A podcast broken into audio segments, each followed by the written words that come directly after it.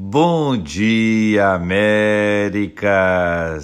Que a bênção do Senhor repouse sobre a sua vida, sua casa, sua família, sobre todos os seus, em nome de Jesus.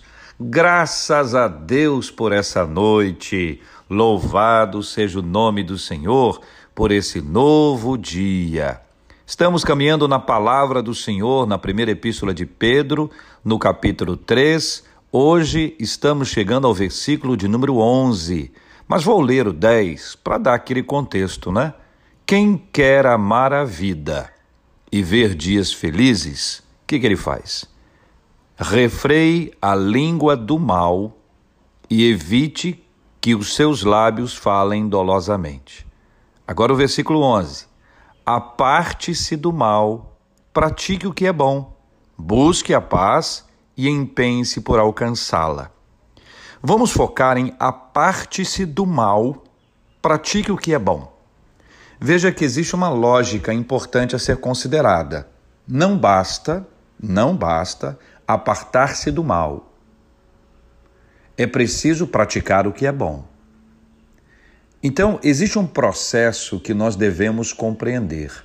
Apartar-se do mal é não estar perto em hipótese alguma e não ter nenhum tipo de relacionamento de proximidade com aquilo que é mal.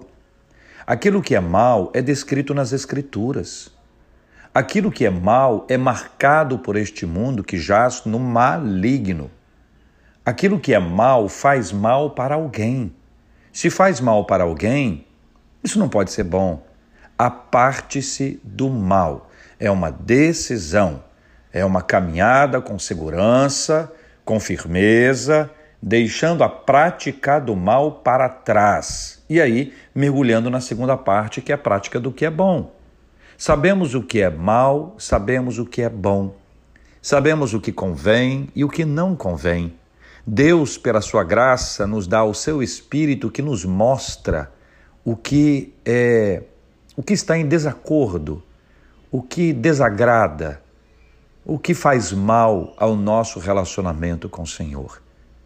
É necessário que haja uma vigilância, por isso que é necessário que nós oremos e vigiemos. Por quê? Porque os dias são maus.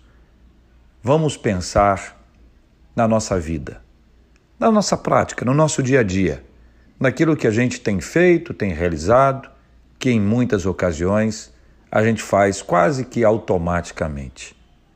Lembre-se, aparte-se do mal, pratique o que é bom. Experimente viver essa linda realidade nesse dia, em nome de Jesus. Bom dia, Américas!